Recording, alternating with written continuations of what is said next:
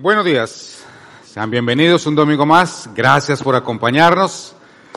Si usted es primera vez que viene, está llegando la tercera parte de esta serie que hemos llamado En mi humilde opinión. Y si quiere tener la serie completa, puede ir al canal de YouTube de la iglesia, puede escucharlo por cualquier aplicación de podcast para que se ponga al día. ¿Ok? Tercera parte. Hace un par de semanas comenzamos esta serie, venimos hablando acerca de el juzgar, cuándo es apropiado y cuándo no es apropiado juzgar a otras personas. Y este es un tema que se ha debatido muchísimo en las iglesias, porque es un tema confuso, un tema que no se ha enseñado muy bien. Pero desde hace dos semanas hemos estado tratando de desmitificar, de explicar un poco mejor realmente cuándo es apropiado y cuándo no es apropiado juzgar a otra persona. Porque estamos acostumbrados a escuchar esa frase conocida de que yo no juzgo para que no me juzguen. ¿Sí la ha escuchado? Pero termina siendo una excusa. Termina siendo una excusa, una excusa para no hacer lo que a veces debemos hacer. Y como veíamos la semana pasada, a veces juzgar es lo correcto. Y dejar de hacerlo es dejar de amar. A veces es necesario, dependiendo de las circunstancias, pero especialmente dependiendo cómo lo hagamos realmente. Ahora, la Biblia tiene mucho que decir al respecto. Y si bien nuestra cultura o la costumbre, usted ha escuchado frecuentemente, no hay que juzgar para que no lo juzguen, la escritura habla de otra cosa completamente diferente. Y es lo que vamos a tratar de continuar viendo en este domingo. ¿Ok? De manera que, agárrese porque arrancamos. Vamos a profundizar un poquito más acerca de este tema. Y para ello, tenemos que tener claro cuál es nuestra actitud cuál es la actitud que hemos tomado durante mucho tiempo acerca de juzgar, una actitud malentendida.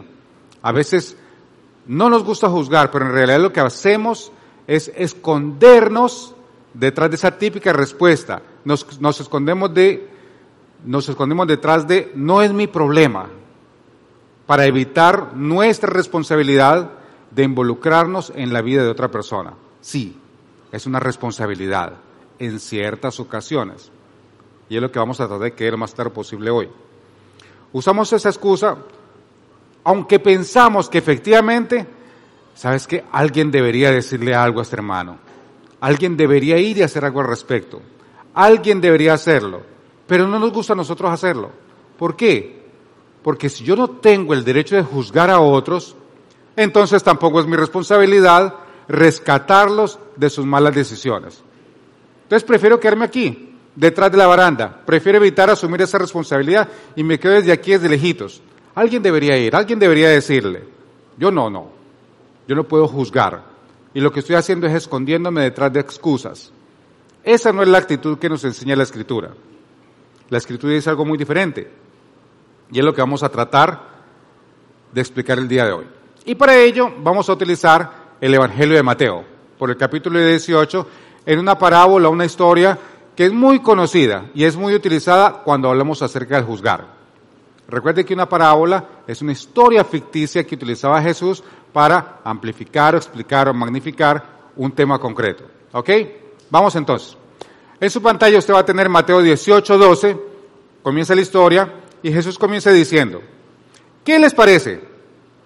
¿Qué les parece? ¿Ustedes qué opinan? Si un hombre tiene 100 ovejas y se le extravía una de ellas, solo una. ¿No dejaría las 99 en las, las colinas para ir en busca de la extraviada?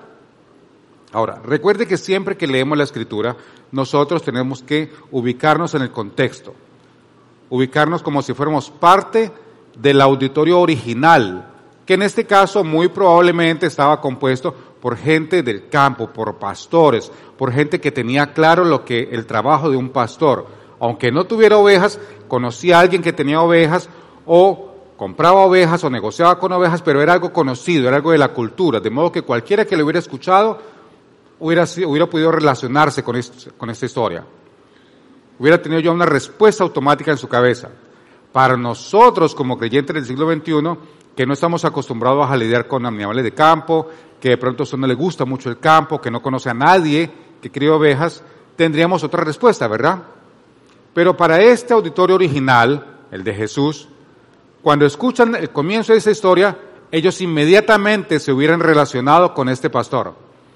Y la respuesta lógica de ellos hubiera probablemente sido, por supuesto que deja las 100 ovejas bien guardaditas en algún lugar seguro y va a buscar la que se le perdió. Porque ¿qué pastor va a dejar perder una oveja? Lo cual para nosotros quizás no tenga mucho sentido. Porque ¿qué hubiéramos hecho nosotros? Una oveja. Me quedan 99. Que se pierde ya, qué pena. Se perdió. Como dice un pastor que yo conozco. Ya se perdió, pues se perdió. ¿Qué hacemos? ¿Sí lo ha escuchado? Ok, volviendo a la historia. Ese es nuestro pensamiento.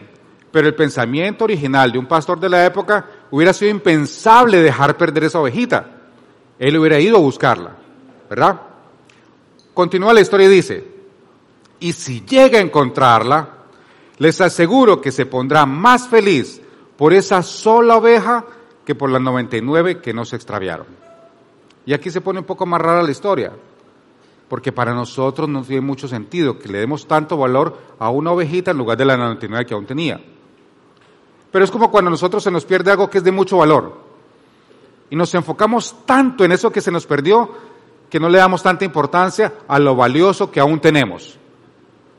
Para que se haga una mejor idea, y a usted le ha pasado porque me consta. A usted le ha pasado que cuando viene aquí a la iglesia a veces pierde las llaves del carro, ¿verdad? Sí le ha pasado porque yo me encontró las llaves. De que yo sé que le ha pasado. Imagínese que usted viene a la iglesia y pierde las llaves del carro. Y usted se pone como desesperado a buscar las llaves, ¿no es cierto? Y que su esposa le dijera, ya, pero tenemos el carro por lo menos, ¿de qué te preocupas? A usted no le importa tener el carro por más valioso que sea, a usted le importa lo que se le perdió, porque es algo muy valioso y no nos permite enfocarnos en lo que aún tenemos. Es más o menos el sentir de un pastor de esta época. Lo que quiere comenzar a enfatizar Jesús es la urgencia de esta búsqueda, lo importante que era para este pastor encontrar lo que se le había perdido. Continúa la historia y pone un ejemplo similar. Así también, el Padre de ustedes que está en el cielo no quiere que se pierda ninguno de estos pequeños. Cuando habla de pequeños se refería muy probablemente a niños que estaban entre la audiencia, que estaban escuchando el mensaje. Recuerde que entre la audiencia de Jesús había toda clase de personas, incluidos niños, como los tenemos aquí. Ahora Jesús se acerca un poco más a su audiencia y trata de relacionarse un poco más. Trata de mostrar un poco más la urgencia del mensaje, la urgencia de la búsqueda. Y pone el ejemplo de un padre que ha perdido un niño. ¿Qué no haría un padre con tal de volver a encontrar su hijo, verdad?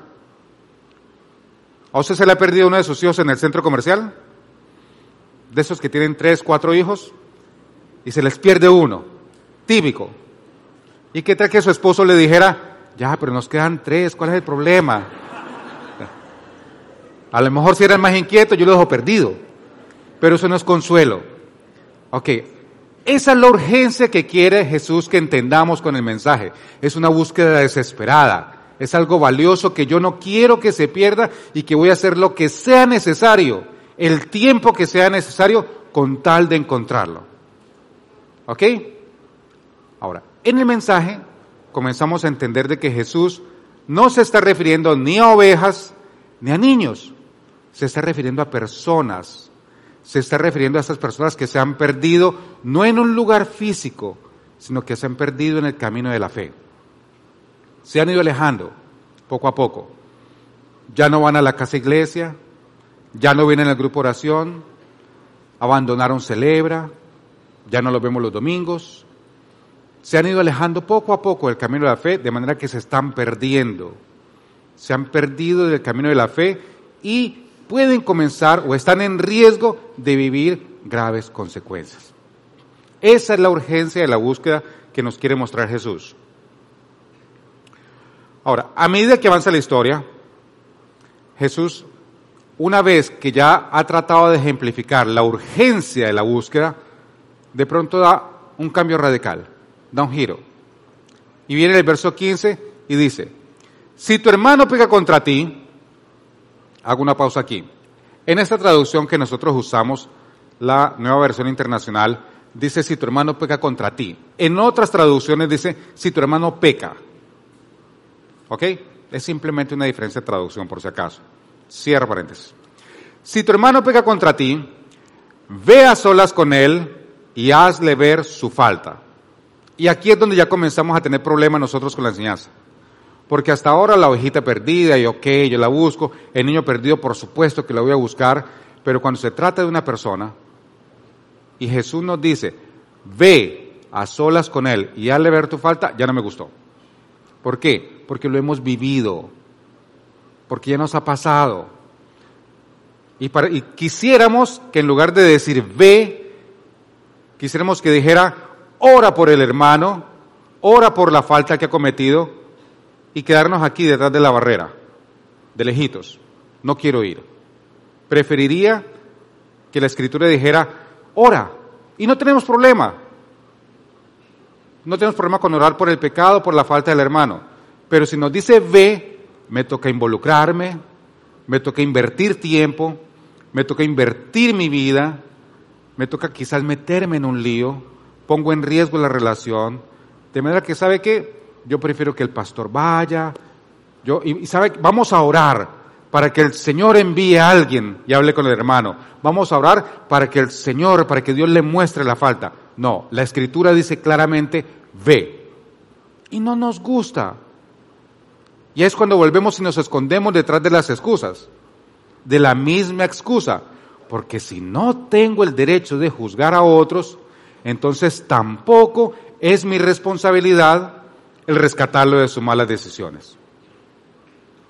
Es más fácil. Y venga y oremos. Es más fácil hacer eso. Pero eso no es lo que dice.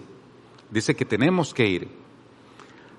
Lo que Jesús nos está diciendo aquí claramente es que en esta situación tenemos no solamente la responsabilidad, sino la oportunidad de confrontar a esa persona y mostrarle su falta. La invitación que nos hace Jesús es a que seamos sus manos y sus pies en la vida de esa persona. Vaya y haga, ve y confróntalo. Es una invitación a juzgar, no a quedarnos quietos, no a orar solamente, no que tenga nada de malo orar, es el primer paso que debemos dar. Ore por el hermano y vaya, ve y confróntalo. Y yo sé que mucha gente lo ha intentado. Probablemente la mayoría hemos tenido la oportunidad de ir y hablar con algún hermano que sabemos que está haciendo algo mal y hablarle al respecto. Y usualmente no sale muy bien. Usualmente no somos muy bien recibidos. Usualmente a la gente no le gusta que le digan nada. Y probablemente estemos pensando, sabes que yo no voy porque no me va a escuchar. O si me escucha no va a cambiar. Entonces, ¿para qué me voy a molestar? ¿Para qué me voy a meter en líos? Si igual no me va a escuchar. Y no lo intentamos. Y en caso de que le haya ocurrido esto o de que esté pensando esto, Jesús no termina allí. Jesús dice, si tu hermano pega contra ti, ve a solas con él y hazle ver su falta. Si te hace caso, has ganado a tu hermano. Pero con un condicionante. Si te hace caso. O sea, Jesús sabe que esto no siempre va a salir bien. Que no siempre nos van a escuchar. Que si nos escuchan, no siempre nos van a hacer caso. Pero si te hace caso, has ganado a un hermano. Esa es la oportunidad. Eso es lo que marca la diferencia. Si te hace caso, has logrado evitar que se pierda. Y se trata de una misión urgente, de evitar que esa ovejita se pierda. Si es que nos animamos no solamente a juzgar, sino a ir y hacer algo al respecto. Si te hace caso, no siempre va a salir bien. Y Jesús no se detiene allí. Como Él sabe que a lo mejor no me hacen caso, Él continúa y dice, pero si no, lleva contigo a uno o dos más. O sea, insiste. Y Jesús insiste en que tenemos que continuar. Aunque lo hayamos intentado nosotros solitos en privado y no nos hayan hecho caso, nos hayan, a lo mejor está insultado, nos hayan votado, nos hayan mandado zumbando, como lo quiera poner. Si no le hicieron caso, vaya con uno o dos más, aunque ya lo hayamos intentado. ¿Por qué? ¿Por qué insiste tanto Jesús? Porque son como una ovejita perdida, son como un niño perdido que se están desviando. Lo que quiere Jesús es que comprendamos la pasión que Él tiene por lo que se están perdiendo, por aquellas personas que se están desviando de la fe y que nosotros podemos hacer algo al respecto, que es nuestra responsabilidad juzgar e involucrarnos en la vida de esas personas. De manera que si no lo escucharon, lleve refuerzos, lleve uno o dos más, para que todo asunto se haga constar por el testimonio de dos o tres testigos. Y a veces ni esto funciona, y por eso Jesús no se detiene allí. Él tiene un último recurso, y si se niega a hacerles caso a ellos, dígaselo a la iglesia. Un poco radical, ¿verdad? Fuerte. Ahora, aquí quiero pedirle que me preste mucha atención al siguiente minutito. Luego sigue durmiendo. Pero en este minutito, présteme mucha atención. Cuando Jesús dice aquí, díselo a la iglesia, Él no está hablando de esta congregación. Recuerde que en este momento no existen estos edificios a los que nosotros les decimos iglesia de mala manera.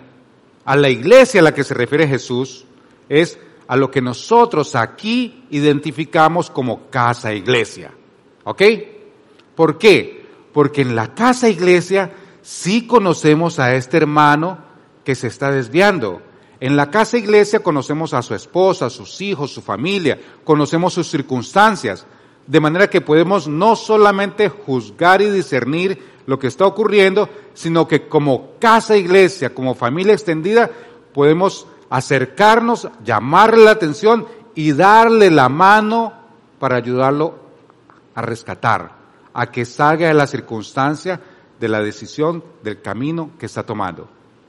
Díselo a la iglesia, no es lo que tristemente ha ocurrido en algunas iglesias de esta típica clásica de edificio, en que llaman al hermano, lo ponen aquí en la silla y le dicen, hermanos, la Biblia dice que tenemos que juzgar y no me hizo caso, entonces yo lo traigo ante la congregación y esta y esta y esta y esta es su falta. Eso no es juzgar en amor.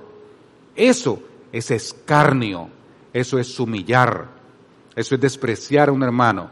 Y este hermano que ha pasado por eso, probablemente no solamente deje la iglesia, sino que no quiera volver a saber nada de cristianismo. Cuando la escritura habla de juzgar, habla de ve en privado, habla de lleva uno o más testigos, habla de díselo a la iglesia, está hablando de lo que nosotros conocemos como casa iglesia. ¿Ok? Cierro paréntesis, espero que le haya quedado muy clara esa pequeña aclaración. Ok. Ahora, ¿por qué insiste tanto Jesús con esto? ¿Cuál es la nota? Ve tú solo, lleva un testigo, lleva otro testigo, insiste, díselo a la iglesia. ¿Por qué insiste tanto?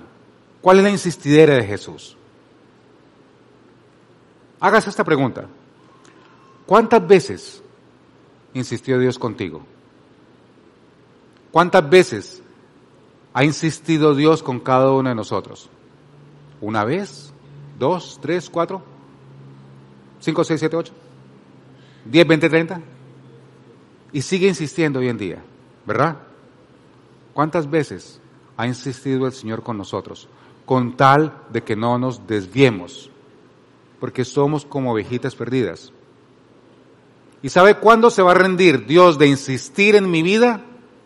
La escritura es muy clara al respecto. Él no se rinde. Él no nos va a descartar a pesar de que nos desviemos y nos hemos desviado todos. ¿verdad? Y el Señor ahí, Él insiste, Él insiste, porque se trata de una misión de rescate. Él no se rinde. Una llamada telefónica no es suficiente, una visita no es suficiente, un mensajito no es suficiente. Vaya, vuelva, lleve refuerzos, vaya con su grupo de casa iglesia, porque se trata de rescatar a esta persona que se está perdiendo. Es como un padre que ha perdido a su hijo y no se va a rendir. ¿Ok? Termina el versículo así. Si no los oyere a ellos, dilo a la iglesia. Y si no oyere a la iglesia, tenlo por gentil y publicano. suena radical, ¿no? Tenlo por gentil y publicano. Suena feo. Suena demasiado duro. A menos que hayamos leído Mateo, Marcos, Lucas y Juan y usted haya visto cómo trataba Jesús a los gentiles y publicanos. ¿Se acuerda? ¿Quién era Mateo antes de escribir el Evangelio? ¿Qué hacía Mateo? Era un publicano. ¿Y cómo lo trató Jesús? ¿Lo despreció? No, lo trató con misericordia, lo invitó, no lo discriminó. Es lo mismo que nos dice a nosotros, pero es una situación diferente. Cuando están en nuestro grupo, en nuestra casa iglesia, tiene un tratamiento. Si estando aquí no nos hizo caso, ok, entonces ahora lo tratamos, lo juzgamos como gentil y publicano. Abro paréntesis nuevamente, segunda y última aclaración. Cuando la escritura habla de juzgar, a nosotros ni siquiera nos gusta esa palabra, parece que fuera un insulto. ¿Por qué? Porque nosotros estamos acostumbrados a confundir y extender la definición de juzgar e incluimos condenar, y no es lo que dice la escritura. Cuando la escritura habla de juzgar, está hablando de discernir, de diferenciar lo bueno de lo malo. Eso que estás haciendo no está bien. Esa actitud que, estás tomando no es buena. Eso que acabas de hacer, la actitud, lo que sea que estás haciendo, no es bueno. Eso es discernir. Pero nosotros hemos incluido, no sé de dónde, condenar. Y eso no es a lo que se refiere la escritura cuando habla de juzgar. Juzgar es simple y sencillamente discernir. ¿Ok? Cierro paréntesis, última aclaración, les prometo. Creo. Ok. Ahora, el problema es que si nosotros nos negamos a juzgar, estamos evadiendo una responsabilidad. Estamos evadiendo nuestra responsabilidad de rescatar. Eso es lo que estamos haciendo realmente. Recuerde, ¿cómo comenzó la historia? Si se pierde una ovejita, si se pierde un niño, es un rescate. Es como cuando usted va a la playa. Si usted no, lo ha visto en vivo, lo ha visto en películas. Ha visto películas de naufragio, ¿verdad? ¿Te acuerdas? Titanic. O sea, ok, al que está en el agua, ¿qué le lanza a uno siempre? Un salvavidas. ¿Necesita que sea un conocido? No. Se necesita que yo sea un ser humano consciente, que no sea un sátrapo por lo menos, que si lo veo ahogando yo le tiro un salvavidas. Y si no lo coge, ¿qué hago? Lo recojo y vuelvo y se lo lanzo. Y si le cae muy lejos, lo recojo y vuelvo y se lo lanzo. Porque es una misión de rescate. Eso es lo que tenemos que tener claro. Es una situación de vida o muerte. Sencillamente no podemos quedarnos quietos. Tenemos que hacer algo al respecto. Y lo que muchas veces lo que muchas veces nos pasa es que vemos a la gente que se está viajando, vemos a las personas que queremos, vemos a las personas que apreciamos, a familiares que se están alejando y que sabemos que no van a tener un buen final. Sabemos que ese camino mm, no va a acabar bien, pero nos escudamos. Y a veces lo hacemos porque a veces hemos estado aquí en la silla del juzgado. A veces alguien se nos ha acercado y nos ha juzgado a nosotros, nos ha hecho ver lo malo que estamos haciendo. Se ha tomado el tiempo y el trabajo de hacer eso. Y probablemente no lo haya hecho de la mejor manera, porque no es fácil. Probablemente no haya utilizado las palabras más dulces. Probablemente no haya sido la persona más acertada, la más dulce, la más empática. Y se atrevió a juzgarme. Por eso a mí no me gusta hacerlo porque probablemente nuestra experiencia no fue muy buena.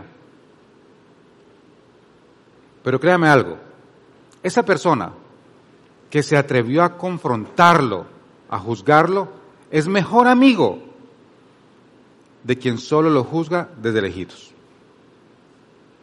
Porque juzgar en amor no es fácil.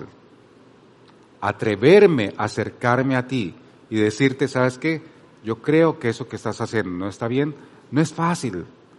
Y si alguien se tomó la molestia, el tiempo, el, esfuerzo de acercarme a mí, de acercarse a mí y decírmelo, es mejor amigo que el que se hace de acá de detrás de la barrera y me juzga. Y no me juzga solo, ¿no? Sino que invita al hermanito y le cuenta para que oremos juntos. No es chisme, es orar por la falta del hermanito, pero no tiene el valor de acercarse y confrontarme. No es fácil. Y ese es el problema de los salvavidas. Volviendo al ejemplo del salvavidas. Usted ha visto que tiran el salvavidas y usualmente no cae cerca, ¿verdad? Le cae en la cabeza, le cae al lado, le cae detrás, le cae adelante, le golpea con la cuerda. Y ese es el problema con los salvavidas. No es fácil acertar. igual que al juzgar, no es fácil acertar. Pero el hecho de que no sea fácil acertar no es una excusa para dejar de intentarlo. Porque si usted ve a una persona ahogándose y usted ve un salvavidas, usted no va a decir, no, lo que pasa es que sabe que yo, no tengo mucha fuerza, que ni lo intento. O no, yo no tengo buena puntería, entonces no le voy a lanzar el salvavidas. Nadie hace eso. Usted coge el salvavidas y se lo arroja, una y otra vez. Se atreve a hacerlo. Y es lo mismo que nos invita a hacer Jesús, porque es una responsabilidad, es la responsabilidad de rescatar. Es lo mismo que dice Jesús cuando habla del ejemplo del pastor, cuando habla del ejemplo del padre, que tal como un extraño nos lanzaremos salvavidas, nosotros tenemos el llamado y la responsabilidad de buscar a la ovejita perdida, la ovejita que se está desviando. Y muchos de nosotros hemos pasado por allí, probablemente todos. Póngase a pensar en esa ocasión, hace mucho tiempo probablemente, en la que usted pasó por un mal momento, por una mala decisión que tomó, por una, por una mala situación que pasó un tiempo y tuvo malas consecuencias. Recuerde ese tiempo. Y si usted lo recuerda ahora, probablemente diría, ah, si alguien me hubiera dicho, si alguien hubiera tenido el valor de, confrontarme y decirme, eso está bien o eso está mal. Si alguien me hubiera aconsejado, ¿sabe qué es lo mejor? Probablemente alguien se acercó y no lo quisimos escuchar. Probablemente alguien sí se acercó y me lo dijo, pero no lo hizo de la mejor manera, pero lo intentó. Y la mayoría de nosotros, si es que no todos, me atrevería a decir, hemos pasado por allí. No es fácil, juzgar, confrontar, no es fácil, pero estamos llamados a hacerlos. ¿Cuál es el resumen del mensaje entonces? No te quedes solo observando, haz algo, di algo, llama a esa persona, mándale un mensaje, inténtalo uno, otra, una y otra vez, inténtalo una vez, y si no te escucha, inténtalo otra vez, y si no te escucha, vuelve a intentarlo, y vuelve a intentarlo, lánzale otro salvavidas y otro más. No te rindas. Continúa intentándolo hasta que llegues a la convicción de que lo vas a seguir intentando mientras Dios lo sigue intentando contigo. Te vas a rendir el día que Dios se rinda contigo. Y ya sabes cuándo va a ocurrir eso, ¿verdad?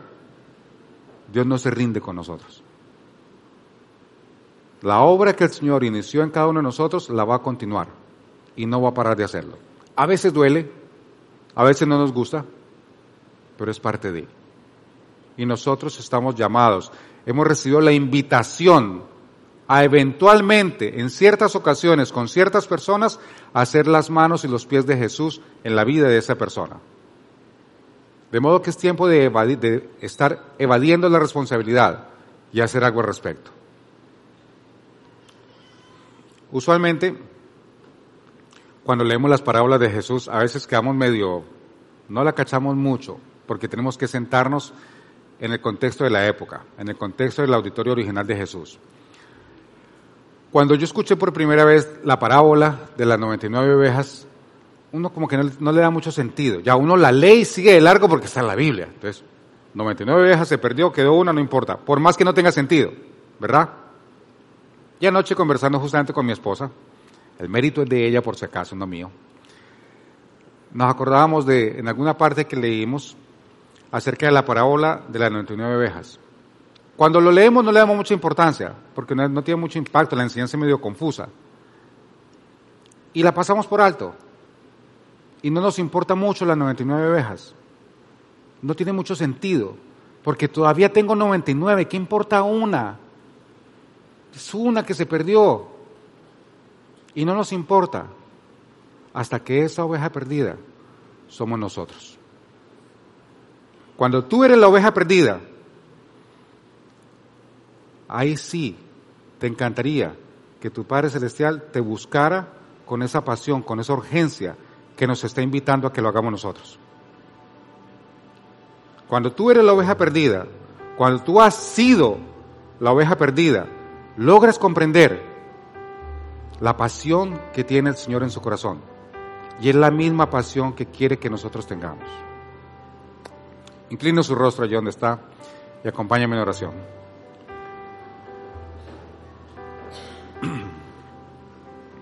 Bendito y amado Señor, te damos las gracias, Padre Celestial, por el privilegio de haber estado aquí en tu presencia en esta mañana.